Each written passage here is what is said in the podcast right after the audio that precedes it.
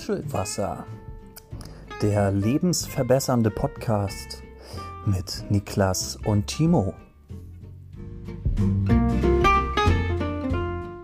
So, da wir jetzt mit Gesundheit durch sind und das ein Thema ist, was sich natürlich miteinander ver verwickelt, äh, ist das Klima und die Umwelt. Und ähm, da habe ich den Vortritt bekommen, dass ich ähm, das Thema einleite, weil ich die Grünen vorstelle und die AfD.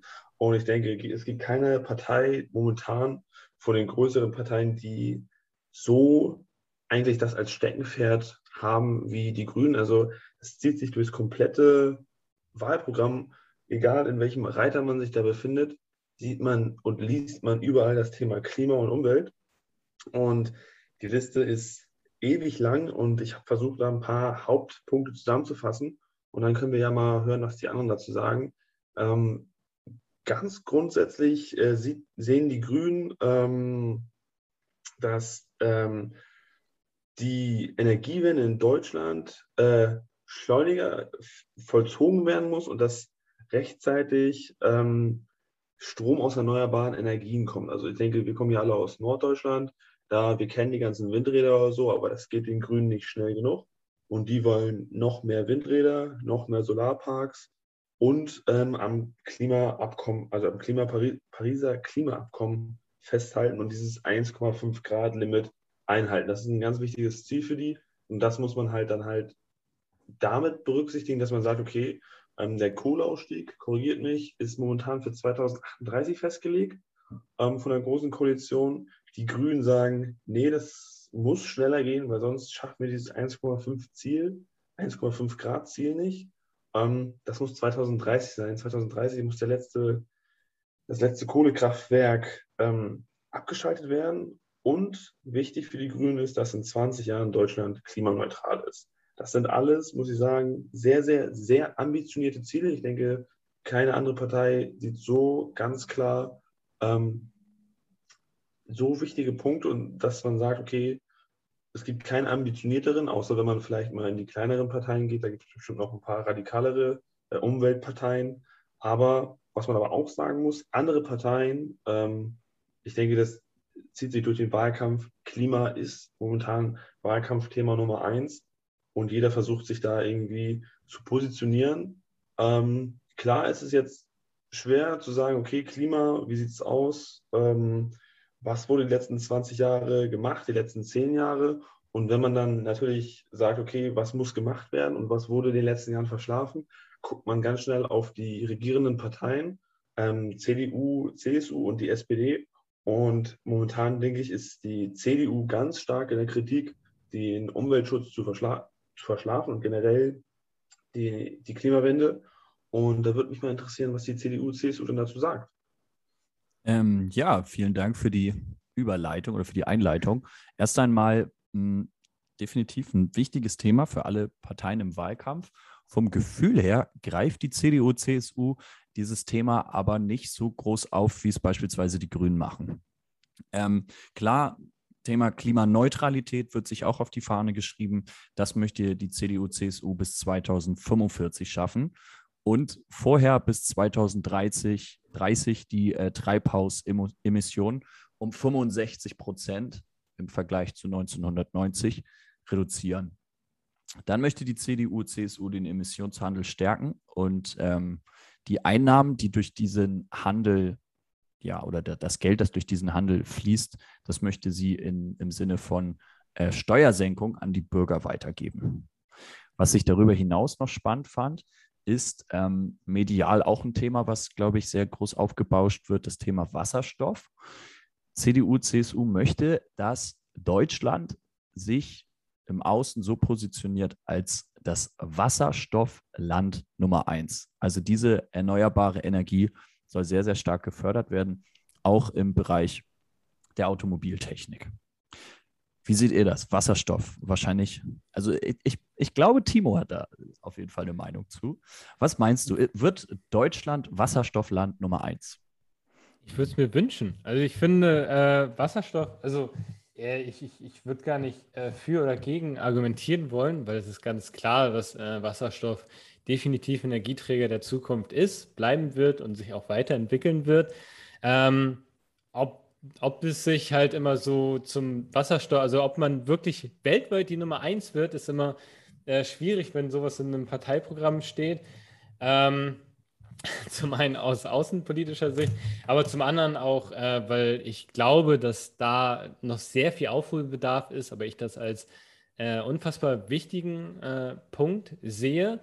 Ähm, was sich auch, ich kann ja einfach da ein bisschen die SPD mit reinarbeiten, ähm, auch die SPD sich auf die Fahne geschrieben hat, bis 2030 zum sogenannten Leitmarkt zu werden. Ähm, und ich finde, also würde ich jetzt für die Wasserstoff schon sagen, ähm, ein, ein, ein Thema, was definitiv äh, nicht mehr fehlen sollte. Ähm, natürlich unterscheiden sich bei, bei, den Parteien natürlich auch immer die äh, Ziele, äh, wie du, Josh, natürlich am Anfang schon sehr gut gesagt hast. Die Grünen sind da am energischsten hinter und haben natürlich die äh, frühesten Ausstiegsziele. Auch äh, ähnlich wie die Union will auch die SPD erst 2045 klimaneutral werden. Ähm, ist natürlich fraglich, ob dann natürlich so Sachen wie das Pariser äh, Abkommen dann noch eingehalten werden können. Auch da fehlt mir so ein bisschen natürlich das äh, Wissen, äh, wie das Ganze sich tatsächlich ähm, nur durch die Klimaneutralität trägt. Ich denke mal, das ist ein sehr, sehr komplexes Thema.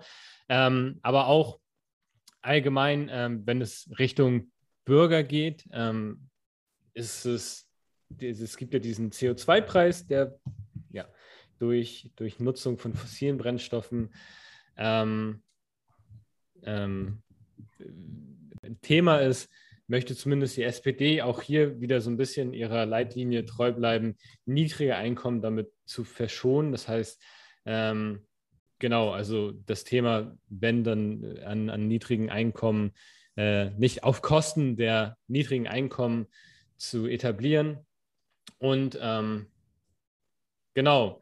Aber auf der anderen Seite ist natürlich, wenn ich über niedrige Einkommen spreche, auch die Linke nicht ganz so weit entfernt. Jess, wie sieht das ganze Thema Umwelt und auch vielleicht Wasserstoff äh, bei den Linken aus? Also die Linken, ich habe zu dem Thema Wasserstoff äh, tatsächlich nichts gefunden aktuell. Allerdings plädieren die Linken nicht nur für, für eine Klimawende, sondern generell für einen sozial-ökologischen Systemwechsel ähm, weil die Linken sagen, damit Deutschland als Land klimaneutral werden kann, und das haben sie auch bis ähm, 2035, äh, 2035 vor, äh, muss sich das komplette Land ändern. Das heißt, man muss investieren in, in klimaneutrale Jobs, in eine bessere Infrastruktur insgesamt. Und äh, dazu gehört auch, dass man ähm, ja das gesamte System einmal dahingehend saniert. Die nehmen auch hier nochmal die Pflege mit rein weil ähm, die Linke hat auch gesagt, dadurch, dass wenn sich das Klima verschlechtert, es immer mehr Katastrophen gibt, es immer mehr auch ähm, Leid auf der Welt gibt, dass natürlich auch die Pflege da einen ganz großen ähm, einen Bereich hat, weil im Endeffekt, wenn die Leute unter dem Klimawandel leiden, sei es jetzt unter Luftverschmutzung, unter extremer Hitze, Kälte oder Überschwemmung, sind im Endeffekt die, äh, die Pfleger und die Krankenhäuser die ersten, die Leute auffangen müssen. Und deswegen geht die Linke auch im Thema Umweltschutz auch ganz klar darauf, wir müssen das komplette Land sanieren und nicht nur, dass wir unsere, unsere Abgaswerte reduzieren müssen. Insgesamt sagt die Linke auch, dass ähm, alle fossilen Brennstoffe bis 2035 durch Erneuerbare ersetzt werden müssen, damit halt eben dass der Klimawandel aufgehalten werden kann. Das Ganze soll auch viel durch Windräder ähm, passieren, die ähm, auch für kleine Kommunen interessant sind. Ich fand es so lustig, du hast gemeint, die kommen ja alle aus Norddeutschland. Ich komme tatsächlich aus der Mitte von Deutschland. Oha, und oha, äh, Entschuldigung. Ja, alles gut. Nee, aber ich sitze hier im, wunderschönen Paderborn und äh, auch hier ist die Landschaft von Windrädern geprägt. Und die haben auch bei uns in der Uni dann ein riesen Schild, wo gezeigt wird, wie viel Strom die Uni gerade durch erneuerbare Energien ähm, ausbaut. Deswegen, also das ganze Thema ähm, erneuerbare Energien ist in, in, ganz Deutschland oder zumindest bis zur Mitte runter ähm, ein sehr großes Thema auch. Und da wollen die Linken sich dafür einsetzen, dass ähm, das auch für kleinere Kommunen günstiger wird, sich Windräder zu kaufen, wovon dann im Endeffekt auch die Menschen profitieren, wovon das Klima profitiert. Und ähm, richtig, die FDP sieht das Ganze bisschen anders, beziehungsweise hat einen ganz anderen Ansatz, um an die Klimapolitik ranzugehen, weil sie sagen nämlich ähm, Umweltschutz durch Innovationen. Äh, da ist der Emissionshandel auch ein, ein großer, großer Punkt äh, von der FDP, weil die sagen, dass äh, der Emissionshandel sehr wichtig ist, weil wenn die ähm, CO2-Zertifikate immer teurer werden, sind die Unternehmen dazu gezwungen, innovativ zu denken und umweltfreundlicher generell zu produzieren oder auch weniger auszustoßen, weil sie sich halt die Zertifikate nicht mehr leisten möchten oder nicht leisten können. Und dass die FDP dahin geht, dass sie halt sehr stark Innovationen fördern möchte, auch jetzt in Bezug auf, fossile Brennstoffe, Wasserstoff und Alternativen. Da legt sich die FDP nicht fest. Also sie sagt jetzt nicht, wir werden jetzt der Wasserstoffmeister hier, sondern wir werden generell Innovationsmeister. Also dass die FDP sehr stark darauf ist, viele Startups zu fördern und auch generell international Projekte zu fördern, national Projekte zu fördern, die innovativ rangehen, wie kann man das jetzt sich bestehende umweltfreundlich und klimaneutral machen. Also dass die halt nicht dahin gehen, ähm, sich jetzt schon festzulegen, sondern wirklich auch auf breite Masse gehen, okay, wir gucken jetzt, was ist das Beste, was man machen kann und wie kriegt man es auch umgesetzt. Und ähm, das ist halt eher so, so, so ein wirtschaftlicher Ansatz von, von Klimaneutralität. Fand ich tatsächlich sehr spannend, auch da den Gegensatz zu haben. Aber generell auch mal die Frage an euch. Ich meine, es sind jetzt drei Parteien, die jetzt sehr stark auch über den Emissionshandel gesprochen haben. Was ist, was ist da so eure Meinung? Wie findet ihr das, dass da jetzt mit dem CO2 gehandelt wird und dass sich die Firmen sehr stark darauf konzentrieren müssen? Was mir da immer so ein bisschen mitschwebt, ist halt so diese Frage, ob man sich dann nicht äh, freikauft im Prinzip. Ja, also ob man nicht große Mengen an CO2 produziert und durch die, ja, durch den Emissionshandel quasi das Green washed und sagt, das ist doch dadurch in Ordnung, weil ich bezahle doch dafür Ausgleichszahlung und das wird dann mitunter halt durch äh, ja, Steuersenkungen oder andere indirekte Wege wieder an Bürger weitergegeben. Ich weiß nicht, ob das immer alles so effizient ist. Ja, ich, ich bin da auch so ein bisschen zwiegespalten. Ich meine, klar, wenn Deutschland jetzt sagt, wir, wir machen jetzt hier, wir haben nicht genug Zertifikate, sind jetzt hier klimafreundlich, in anderen Regionen auf der Welt geht es halt genauso weiter. Und das beeinflusst uns in Deutschland im Endeffekt auch. Deswegen fand ich es auch sehr spannend, dass die FDP da auch einen starken Fokus drauf gelegt hat, weltweit zu agieren. Also erstmal jetzt europäisch Grundlinien zu schaffen und dann auch weltweit. Weil gerade beim Klimawandel ist da, ja, das kann nicht ein Land alleine schaffen. Ja, Voll. ich denke, das, das, das ist ein richtig guter Punkt, dass das global betrachtet werden muss. Ähm, was ich letztens gesehen habe, ich glaube, äh, kann ich jedem empfehlen, ZDF oder das erste hat so eine Diskussionsrunde gemacht und da haben die eine Unternehmerin vorgestellt, die hat irgendwie über Crowdfunding oder so äh, Unternehmen gegründet oder so und dann hat die ähm, diese Zertifikate teilweise aufgekauft. Das heißt, du, es gibt ja ein Limit, okay, es dürfen so und so viele äh, Tonnen an CO2 ausgestoßen werden und das ist dann ein Zertifikat. Und dann haben die per Crowdfunding Zertifikate aufgekauft. Das heißt, für andere Firmen war weniger da zum Verbrauchen. Deswegen zwingen die damit andere Unternehmen weniger zu verbrauchen, weil das Limit sozusagen, sagen wir, es ist 600 und die haben dann irgendwie 50 Zertifikate aufgekauft und dann dürfen alle anderen nur noch 550 verbrauchen. Das fand ich so smart, aber das hat die gesagt, das haben die eigentlich nur aus aus, ja, weiß ich, aus der Logik gemacht, um zu verhindern, dass genau das passiert, dass sich halt einfach Unternehmen freikaufen können und dass diese Obergrenze noch viel zu hoch ist, dass es eigentlich noch schärfer kontrolliert werden muss. Ähm, das, das kann ich jedem empfehlen, mal äh, durchzugucken.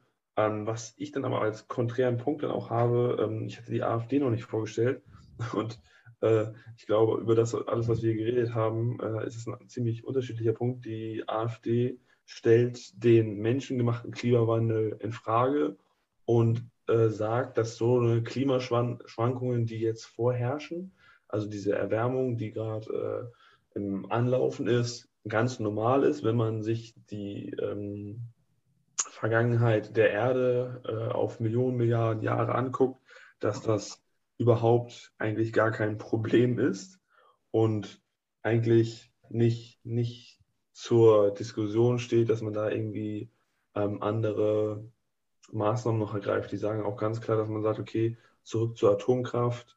Ähm, und diesen Klimawahn hatten sie es, glaube ich, Klimahysterie genannt, dass das alles gestoppt wird. Ja, das ist nochmal ein AfD-Punkt, wo ich sage, ja, schwierig, aber man muss schon global dann auch denken, ne? dass man da sagt, das muss man zusammen angehen.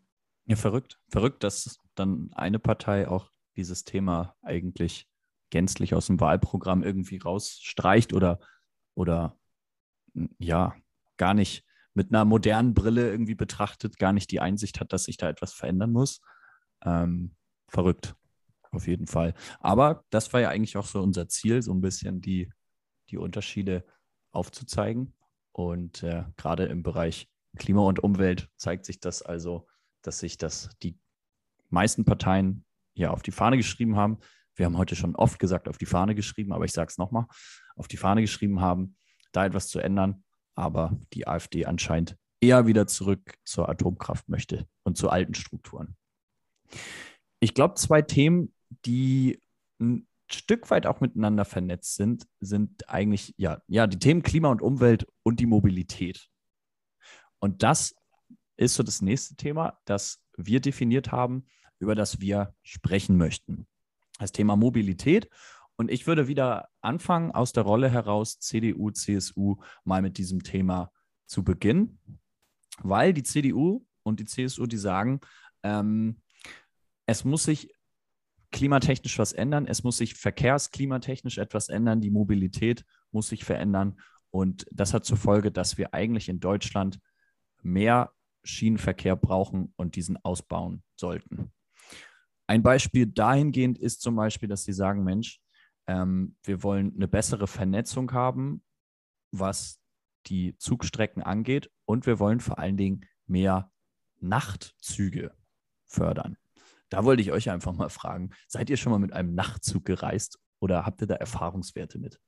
Ja, klar. Also ähm, ja. in Hamburg ist das Thema ja ganz groß, denn am Wochenende fahren die Züge ja auch in der Regel, wenn man jetzt über die U-Bahn spricht, auch nachts durch. Und ich kenne mich sehr gut aus mit dem Thema Nachtzügen und äh, ist auf jeden Fall ein Thema, was äh, in Städten Relevanz hat. Nein, okay, kleiner Spaß. Ich wollte das Ganze ein bisschen auslockern. Ich, ich war ähm, etwas verwirrt. ich finde aber, ich finde aber das ganze, ganze Thema von Nachtzügen, also man steht ja immer in Hamburg und dann kommt äh, so ein Nachtzug aus Prag, finde ich, ist vor allem, ähm, ich glaube, für Leute, die die Zeit haben und sagen wir jetzt mal, wenn man irgendwie, keine Ahnung, in ein etwas weiteres Land verreist, man hat ja vielleicht auch dann nicht den Zeitdruck, irgendwie um acht beim Meeting sein zu müssen, sondern dass man den Urlaub vielleicht zehn Stunden später beginnt, finde ich es ein super cooles Konzept, auch für ähm, vielleicht auch junge Menschen, wenn man auch immer wieder über die, ähm, ich weiß gar nicht den konkreten Namen dafür, aber dieses äh, Zugticket für Europa, dass man als Jugendlicher sich äh, holen kann, finde ich, ist das auf jeden Fall ein toller äh, Baustein, ähm, und ich finde tatsächlich eine valide Alternative. Also meine Meinung dazu ist, ich würde es auf jeden Fall einmal mal ausprobieren. Mhm. Ähm, Habe es aber tatsächlich noch nicht. Also ich bin neugierig und würde mich natürlich über eine größere Auswahl an Nachtzügen irgendwie in Europa schon freuen. Wäre cool. Ja, ich auch. Also Achso, ja, schau du raus. Ja, also ich kann sagen, ich bin schon mal Nachtzug gefahren. Nachtzug in, in, Kombination mit Autozug, äh, weiß nicht. Aber das muss ich sagen, ist schon oh, 20, 15 Jahre irgendwas auf der Ecke her.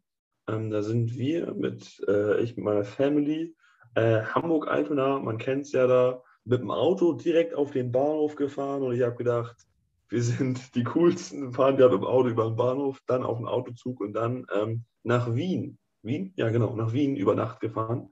Das war als Kind ein Mega-Erlebnis. Du gehst halt abends da auf den Zug, pennst dann ein und bist morgens dann irgendwie im anderen Land. Und dann sind wir halt mit dem Auto weitergefahren. Ähm, mega cool. Ich denke, dass man das auf jeden Fall unterstützen sollte. Und äh, ja, so das ist eigentlich eine, eine, coole Sache. So, ich, ich weiß nur nicht, ob es halt, also was man dann definitiv machen muss, ist, äh, dass das preislich sich auch lohnt, weil man mhm. muss ja mhm. sagen, okay, ich will jetzt von Hamburg nach Schweden, äh, nach Stockholm fliegen, da brauche ich drei Stunden, mit dem Nachtzug brauche ich sieben, acht Stunden und zahle das Dreifache. Man muss dann auch den äh, finanziellen Aspekt betrachten, dass man das, der Zug eine Konkurrenzfähigkeit hat zum Fliegen.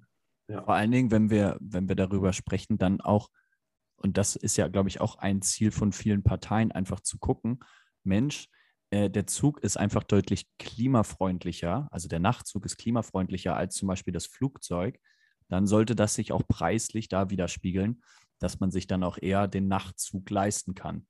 Ähm, ich hatte ein konkretes Beispiel. Ich hatte mal geguckt, äh, was das Ganze von Hamburg nach München kostet. Ich glaube, das fing an bei 100 Euro für irgendwie, du hast kein richtiges Bett, sondern du sitzt in so einem Stuhl und schläfst und äh, ging dann, glaube ich, so bis 150 Euro, wo ich mir dachte, ganz ehrlich, alle anderen Alternativen sind einfach günstiger. Sowohl zu fliegen als auch irgendwie mit, mit der Deutschen Bahn, Flixtrain, Flixbus, was es da mittlerweile alles gibt, ist alles deutlich günstiger. Und das hat mich dann abgeschreckt, das zu buchen. Ja. Es ist ja auch nicht nur günstiger, es ist ja auch viel schneller. So ist also, es man ist ja nicht und die ganzen Verspätungen, die auch sind, du hast ja eine viel größere Plansicherheit, wenn du sagst, okay, du fährst im Auto, auch wenn da viel Stau kommt, aber bei der Bahn, ich meine, die Bahn streikt aktuell auch gerade, du kannst dir ja nie sicher sein, dass sie fährt.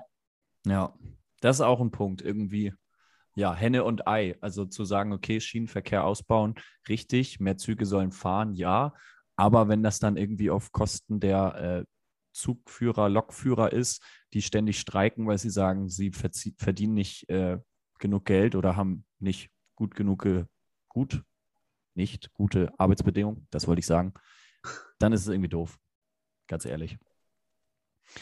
Okay, ich mache nochmal weiter. Ich bin weiterhin bei der CDU, CSU, Thema Mobilität, ähm, weil die wollen Folgendes ansonsten, nämlich, ähm, dass die Elektromobilität für Autos gefördert wird. Und was da eingehend ist, ist auch der Punkt, ähm, dass die Infrastruktur sich verbessert, also es mehr Ladesäulen für Elektroautos gibt. Ansonsten ein Thema, was medial auch sehr viel diskutiert wird, was ich persönlich immer nicht so ganz nachvollziehen kann. Ähm, CDU, CSU möchte kein Tempolimit auf deutschen Autobahnen einführen und auch kein äh, Dieselfahrverbot. Punkt. Und damit Timo, die SPD. Danke. Das äh, ja, war eigentlich, ist, äh, eigentlich die Brücke äh, zu mir praktisch gegeben, die ich mir gewünscht habe. Denn genau das ist so, so ein bisschen dieses sehr, naja, ich sag mal wirklich, das ist eins der wenigen wirklich rein deutschen Themen, die es irgendwie noch auf der Welt gibt. Die Diskussion über das Tempolimit, diesen Autobahntourismus. Ähm, natürlich jetzt auch mit der immer stärker werdenden äh, dem Bewusstsein für Umwelt ähm, und ist es natürlich immer wichtiger. Ich glaube, ähm, genau, die, die SPD erstmal setzt sich klar für das Tempolimit ein. Ähm, die genauen Zahlen dafür weiß ich nicht, aber äh, ich glaube, das geht um die Autobahnen erstmal auf 130 zu beschränken ähm, und teilweise sogar auch in, innerstädtlich ähm, häufiger auf eine 30er-Zone zu setzen. Ansonsten, äh, um kurz einmal das Thema äh, vom Tempolimit abkommen zu lassen. Nee, wir machen es andersrum. Äh, ich ich frage, ähm, genau, denn ich, ich würde es gerne einmal mit euch äh, besprechen, beziehungsweise eure Meinung einfach mal davon erfahren, weil äh, wenn man sich die, Land die Weltkarte anguckt, ist es, ich glaube, wir sind äh, neben einzelnen sehr wenigen Ländern die einzigen, noch kein Tempolimit haben. Bei den anderen ist es in der Regel irgendwo wo bei 130, maximal 140. Ähm, und wenn ich mal ehrlich bin, ich habe zwar kein eigenes Auto, aber ich bin schon öfter äh, Beifahrer gewesen und äh, auch öfter mal Autos gemietet. man ist auf der Autobahn und mit 130 kommt man schon relativ gut voran. Und ähm, alles ab 160 wird auch ziemlich stressig, weil es ist ja nie eine freie Fahrbahn. Und ähm, ja, die, die zehn Minuten, die man dann schneller ist, wenn man jetzt nicht irgendwie nach, äh, durch komplett Deutschland fährt, sind dann auch immer so ein bisschen so ein kleiner kleiner Vorteil, den man dann gegenüber dem nicht, äh, dem, dem Tempolimit hat. Wie, wie seht ihr das? Also äh, denkt ihr, das ist einfach nur so ein traditionelles Thema, das einfach noch nicht irgendwie angegangen wurde, weil ähm, viele sich endlich ein starkes Auto leisten konnten und es jetzt dann äh, äh, in Gefahr sehen, nicht mehr ausfahren zu dürfen? Oder seht ihr da, ist das noch ein mehrschichtiges Thema? Ist es so einfach, dass es jetzt einfach nur durch die Gewohnheit der Menschen noch nicht ein Umschwenken dazu ist? Äh, Josh, was denkst du dazu?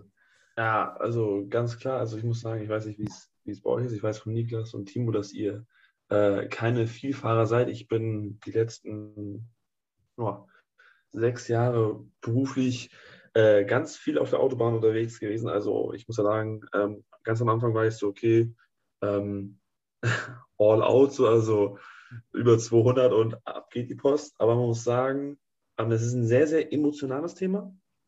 Und ich habe auch mit der Zeit gemerkt, okay, das, schneller als 130 fahren, danach, wie, hast du es richtig gut formuliert, wird es stressig. Man, man kommt komplett verschwitzt an. Man, man hat einen Puls durchgehend von 160 oder so, man ist durchgehend so unter Stress, weil man sich denkt, oh, warum fährt der jetzt hinter dem LKW raus und ich komme hier gerade mit 200 angeflogen, jetzt muss ich bremsen, jetzt sitze ich im Kofferraum. Und wenn man einfach ganz lutsche mit 130 äh, durch den Verkehr durchfließt und das alles so machen, denke ich, hat man auch einen besseren Verkehrsfluss weil es dann nicht mehr diese Hiccups gibt, dass jemand plötzlich stocken muss, weil der vorher, vorher langsamer fährt, sondern dass man da ähm, viel fließender durchgeht. Ich, ich weiß gar nicht, mit wem ich, ich weiß nicht, ob ich mit Niklas schon mal drüber gesprochen habe oder ähm, ich finde, das Tempolimit ist für Deutschland, wenn man das auf andere Länder vergleicht, bei der USA das Waffenrecht. Wenn du in der USA ansprichst, okay, hier gibt eure Knarren ab, dann ist da aber wirklich ein Aufstand. Und wenn du hier ansprichst, ja, Tempolimit 130, das kommt, dann, dann hast du die Leute hier auf den Barrikaden und sagen, oh, ich habe aber beide Recht auf meine 250, dass ich, dass ich mich hier einmal komplett um die Leitplanke wickeln kann und so. Dann, dann das ist so emotional geladen. Und was, worauf ich mich einigen könnte, okay, ich verstehe 130, das wollen die Grünen auch, ähm, ist eigentlich der perfekte Verkehrsfluss, wo man auch sagt, okay, das ist nicht zu schnell. Aber wenn man sagt, okay, Tempolimit 160, da hat man dann noch ein paar Leute, die ein bisschen zügiger fahren wollen. Aber man hat eigentlich alle drin, dass man so einen Kompromiss schafft. Aber ich denke, dass da ähm, in den Koalitionsverhandlungen, egal wer jetzt da drin sein wird, wenn die CDU damit drin sein wird, dass das sehr hitzig diskutiert werden wird. Ja. Ja ich frage mich auch, vielleicht könnte man das auch mal tracken. Ähm, für wie viele Autobahnen oder Autobahnstrecken das dann überhaupt zutrifft. Also vom Gefühl her sind doch die meisten Autobahnstrecken ohnehin schon mit einem Tempolimit versehen. Ähm, und es sind doch relativ wenig Strecken, wo man aktuell auch unbegrenzt fahren kann. Also ich weiß hier bei uns äh, Schnittstelle Schleswig-Holstein-Hamburg, äh, da, da werden wir, glaube ich, von vielen Leuten ähm, ja, beneidet, dass, dass man hier ohne Tempolimit fahren kann. Aber vom Gefühl her ist doch viel schon reguliert. Ja, ich glaube, ich hatte, hatte auch schon irgendwie 40 Prozent sind noch ähm, offen. Also ah, doch so ohne, viel, okay. Ja, ja, also das ist schon noch, also 40 Prozent oder so immer so zwischen, was halt viel auffällt, Köln, den ganzen, den ganzen Raum, da sind halt kaum äh, äh, tempofreie Zonen, weil dort der Stadtverkehr oder diese diese Enge es nicht hergibt. Aber wenn man halt zum Beispiel Schleswig-Holstein anguckt oder ähm, Autobahnen zwischen großen Städten, die große Distanzen überwinden, da ist großteils noch ähm, äh, Open End. Ja. Krass. Ja, aber selbst wenn die offen sind, dann ist da eine Baustelle. Also ich meine, du kannst ja eh nicht weiterfahren. Ich fahre auch ziemlich viel mit dem Auto durch die Gegend, auch quer durch ganz Deutschland. Und wenn mal offen ist und man fahren kann, dann ist meistens eine Baustelle da, wo man meistens auch nur 80 fährt. Also ich, ich weiß auch nicht. Ich glaube, es wäre, also ich fand das Argument, dass du gesagt hast, der Verkehr wird viel, viel fließender. Das ist auch, glaube ich, mein Hauptargument, wo ich sagen würde, okay, deswegen macht ein Tempolimit Sinn. Weil du kannst halt viel besser einschätzen, wie alle um dich herum fahren. Du musst halt nicht mehr bremsen. Und das Bremsen und Beschleunigen ist ja auch im Endeffekt das, was, was das Klima so zerstört. Weil da ja am meisten ausgestoßen wird. Ja, schöne Brücke eigentlich dazu auch nochmal zum Thema Klima und Umwelt. Ja. Josh, wolltest du noch was sagen? Ich wollte ja, ja, ja, wenn man auch also zu diesem 130, wenn alle das gleiche Tempo fahren, wenn man dann, wenn wir nachher auf die Digitalisierung kommen, ähm, Autos sollen digitaler werden, sollen autonom irgendwann fahren können. Das macht es natürlich auch einfacher, wenn das Auto weiß, ich bin auf der Autobahn, alle Gegenstände um mich herum bewegen sich entweder gar nicht oder mit 130. Mhm. Das ist, glaube ich, auch, wenn man dann überall 5G hat, ähm, auch einfacher zu berechnen, als statt dass plötzlich irgendwelche Teile dann plötzlich mit 250 an dir vorbeischießen. Das ist, glaube ich, dann nochmal eine größere Herausforderung. Ja. Okay. Ich muss einmal nachfragen. Thema Mobilität. Haben wir alle Seiten, alle Stimmen schon gehört? Nee, also ich hatte jetzt noch nicht groß die Grünen und die AfD vorgestellt, aber die Grünen, also da, da nimmt sich nicht viel zu euch. Also klar, also Bahn ausbauen, ähm, ÖPNV ganz stark ausbauen, Mo Mo Elektromobilität fördern, Tempolimit. Ähm, und bei der AfD ist es ähm, eigentlich wieder konträr dazu, dass man sagt, okay, ähm, es gibt kein Tempolimit und ähm, diese starke Subventionierung, also momentan kriegt man ja, wenn man ein Elektroauto kauft, ab 30.000 Euro, wenn das Auto 30.000 Euro kostet, irgendwie roundabout, dann kriegt man eine Förderung von 9.500 Euro, hm, dass diese, diese Förderung auch äh, eingestellt werden und dass man nicht äh, so sowas fördert. Ja, aber sonst wäre ich Dazu habe ich einen random Fact, ähm, habe ich letztens auch was zu gesehen, der dadurch, dass die Neuwagen so stark subventioniert werden, ähm, also neue Elektroautos, ist der ganze Gebrauchtwagenhandel von Elektroautos total zerbrochen, weil es lohnt sich für die Leute halt viel mehr, Neuwagen zu kaufen, als dann irgendwie ein, Auto, das schon drei Jahre alt ist, weil das dann ja natürlich gebraucht nicht mehr subventioniert wird. Also total ja, interessant. Ja. Und eigentlich sollen E-Autos ja umweltfreundlicher sein, aber dieser umweltfreundlichere Effekt, der wird dann halt ja komplett konterkariert dadurch, dass die Leute sich dann immer wieder Neuwagen kaufen. Cool. Dann würde ich sagen, haben wir das Thema Mobilität abgeschlossen. Die Linke und die FDP hat noch gar nichts dazu gesagt. Ach verdammt, ich wusste doch, Jess. ja nun, wir sind so im, so im Sappelfluss. Ja. Ich dachte schon, ich hätte alle gehört. Ich wollte. Ähm, Sag mal, hey. Niklas, äh, Niklas, jetzt nicht zu sehr die große Koalition abbilden, dass sie die kleinen oppositionellen Parteien abwürgen. Wir wollen ja. ihnen ja auch eine Chance geben. deshalb hier jetzt nochmal, Jess, für dich 15 Sekunden, in denen du nochmal dein Programm vortragen kannst. Los. Also ich glaube, ich könnte allein schon mit der Linken und der FDP eine Diskussion mit mir selber führen, weil die beiden gehen da doch schon ziemlich auseinander. Ähm, Verbrennungsmotoren, die Linke sagt, ab 2030 darf kein Verbrennungsmotor mehr verkauft werden, egal wie. Es ist alles nur erneuerbar und der Rest darf nicht mehr zugelassen werden. Während äh, die FDP genau dagegen geht und sagt, Verbrennungsmotoren sollen laufen, solange sie wollen. Sie werden eh nicht mehr gebaut werden, weil es sich nicht lohnen wird weil da zieht nämlich, ähm, da, ist, da ist die Verbindung zwischen ähm, Klima und Mobilität bei der FDP. Sie sagen, dadurch, dass ähm, es sich einfach nicht mehr lohnen wird, durch diesen ganzen Emissionshandel Verbrennermotoren zu bauen, werden es die Leute auch nicht mehr machen und die Mobilität wird schon automatisch elektrisch. Ähm, das ist da so ein bisschen der, der Hintergedanke und auch was, was die Bahn angeht. Während die Linke sagt, alle Privatisierungen von Verkehrsinfrastrukturen sollen abgelehnt werden. Also alle Sachen, sei es Bus, sei es Bahn, sei es äh, Autobahn, alles komplett staatlich. Da ist kein Unternehmen drin, das soll alles nur bestmöglich gemacht werden.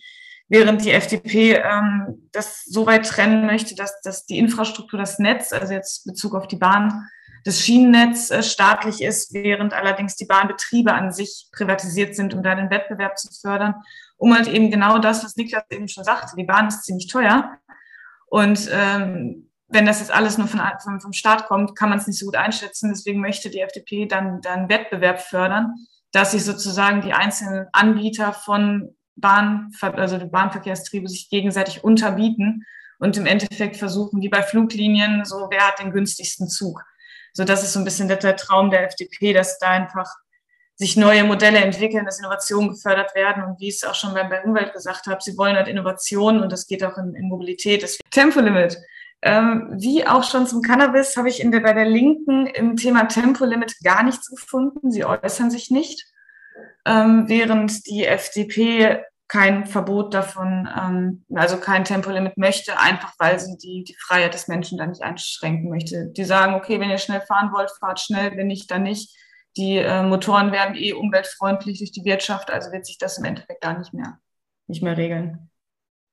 Also das, das waren auf jeden Fall die Punkte von, von der Opposition. Krass. Auch dass das Thema dann die Linken gar nicht aufgreifen, finde ich auch irgendwie spektakulär. Ja. Ich hatte erst ein Kurzwahlprogramm geguckt, da habe ich es nicht gefunden. Da habe ich mir gedacht, es kann doch nicht sein. Ins Große geguckt auch nicht. Also anscheinend, ähm, ja, die lehnen ja generell Verbrennungsmotoren ab. Also denke ich mal, so. dadurch, dass, dass die Linken dann sagen, wir wollen eh nicht mehr auf Autobahnen fahren, dass sie dann sagen, Tempolimit interessiert uns nicht, weil das soll keiner mehr machen. Alle sollen ja auf die Bahn gehen. Weil da wollen sie ja den, die Verdopplung der Fahrgäste bis 2030. Also sie wollen jetzt innerhalb von neun Jahren es schaffen, äh, die Fahrgastzahlen von, von Zügen und öffentlichen Personennahverkehr zu verdoppeln. Ja, das, das, das, ist schon ein krasses, ein krasses Ziel. Das hat die, haben die Grünen auch, habe ich schon gelesen. Ähm, es hieß ja eben, ich weiß nicht, wer es angesprochen hat, dass es verschiedene Anbieter bei, bei den Zügen geben soll. Zum Beispiel, ich stehe am Haupt, Hamburger Hauptbahnhof und sage, okay, ich möchte jetzt nach München fahren, nehme ich jetzt Deutsche Bahn, nehme ich Flixtrain, nehme ich Trainflix, nehme ich Zug.de oder, also das, dann stehen da irgendwie zehn verschiedene bunte Züge und dann muss ich mir aber auch für den richtigen Zug die richtige Fahrkarte kaufen. Oder ja. das, das ist dann auch die Frage. Also ich verstehe diesen Wettbewerb auf jeden Fall. Ich denke, dass das gut tun kann, dass die Deutsche Bahn nicht so ein Monopol hat. Aber ich denke, dass das von der Umsetzung erhebliche Komplik Komplikationen äh, bringen könnte, dass ich dann da ähm, mir raussuchen muss, okay, dann muss ich dahin fahren oder es dann, ja, bei diesem Schienennetz, was momentan vorherrscht, was nicht besonders gut ist, erhebliche Probleme dann auftreten, weil die müssen sich ja alle trotzdem untereinander absprechen, wer fährt wo, wann fährt wie, wer und dann müsste man ja die ganzen Deutsche Bahn, ähm, die jetzt das alles machen, so schalten, dass die neutral sind und einfach alle gleich behandeln. Okay, du darfst da fahren, du darfst da fahren. Das, das glaube ich, wird schwierig. Dafür hat die Linke tatsächlich einen guten Vorschlag, zumindest für den Nahverkehr. Ich bin mir jetzt tatsächlich gerade nicht sicher, ob das jetzt auch für Fernzüge gilt, aber auf jeden Fall für den, den regionalen Stadtverkehr, dass sie ein 365 Euro Jahresticket einführen wollen, zumindest am Anfang, also sozusagen jeder Tag ein Euro ist was die Menschen sich halt für ein Jahr für, für den Nahverkehr kaufen können und wo sie halt sozusagen jeden Bus und jeden, jede Straßenbahn halt mit verwenden können, was dann schrittweise über die Jahre günstig, günstiger wird, bis Traumvorstellung irgendwann alles kostenlos wird, wo allerdings auch keinerlei Hinweise im Wahlprogramm zu finden waren, wie das Ganze umsetzbar ist. Oh also wenn man im Endeffekt darauf geht, okay, es gibt einen Anbieter und der kostet einfach für alle das gleiche oder es gibt sehr viele und alle sind unterschiedlich. Ich, ich weiß tatsächlich nicht, was besser ist. Haben wir hier einen Volkswirt so. unter uns oder so? Möglich. ich würde da nur sagen, ähm, ja, mehr Angebot, mehr Nachfrage belebt auf jeden Fall den Wettbewerb und würde tendenziell dafür sorgen, dass die Preise sinken. Genau, und ja, auch als äh, nicht ein Volkswirt, aber äh, betriebswirtschaftlich nahestehende Person. Bitte steinigt mich nicht. es ist natürlich immer, äh, es ist auf der einen Seite natürlich immer super schön, äh, wenn alles ähm, immer günstiger wird und alles möglichst, äh, ja, wäre ja jetzt schon wieder eine Verstaatlichung wäre. Äh, damals wurde natürlich die Bahn äh, aus der Verstaatlichung rausgeholt, weil sie wenig innovativ war. Das heißt, viele alte Züge, es wurde nichts mehr ähm, neu investiert, beziehungsweise es waren halt nicht die strategischen Leute dabei und durch die Kommerzialisierung hat sich einiges auch wieder verschlechtert, aber äh, zumindest ist der Impuls da. Vielleicht sollte man, äh, vielleicht wäre es eine Möglichkeit, den Markt ganz offen zu machen. Ähm, es ist aber, muss ich ehrlich gesagt auch wieder sagen, ein ultra schwieriges Thema, äh, ja. wo es wahrscheinlich gar kein richtig und falsch gibt. Ähm, und deshalb immer so ganz, ganz oder gar nicht äh, Antworten immer super schwierig sind, wie du auch gesagt hast, Jess. Ähm, dann auch immer problematisch ist, wenn dann nicht gesagt wird, wie, weil wenn es dann so radikale Antworten sind, dann müssten die aber halt auch alle Faktoren mit berücksichtigen. Und wenn es dann echt gut durchdachtes Konzept gibt, gibt, dann bitte immer her damit. Aber das dann immer, also so allgemeine Sachen zu äh, sagen, ist, ähm, ja, muss man halt immer unter zwei Punkten betrachten. Ist durchaus legitim, das anzusprechen, aber ähm, ist dann natürlich auf jeden Fall ein Thema, was dann von allen Seiten beleuchtet werden muss, genau. Also ich finde vor allen Dingen auch, dass vieles an der Umsetzbarkeit scheitert, weil es einfach in Deutschland viel zu lange dauert, bis man eine neue Bahnstrecke gebaut oder erschlossen hat. Also klar, man kann natürlich fordern, ähm, mehr Nahverkehr, mehr Fernverkehr über Schienen. Ähm, aber wenn dann eine neue Schiene, die, keine Ahnung, 15 Kilometer miteinander verbindet, wenn das einfach 30 Jahre dauert, ähm, bis diese Verbindung geschaffen ist, dann ist meines Erachtens da der Fehler. Dann muss man an dem Problem ansetzen, wie man das auch immer tut, dass man schneller baut und dass man dann mehr baut.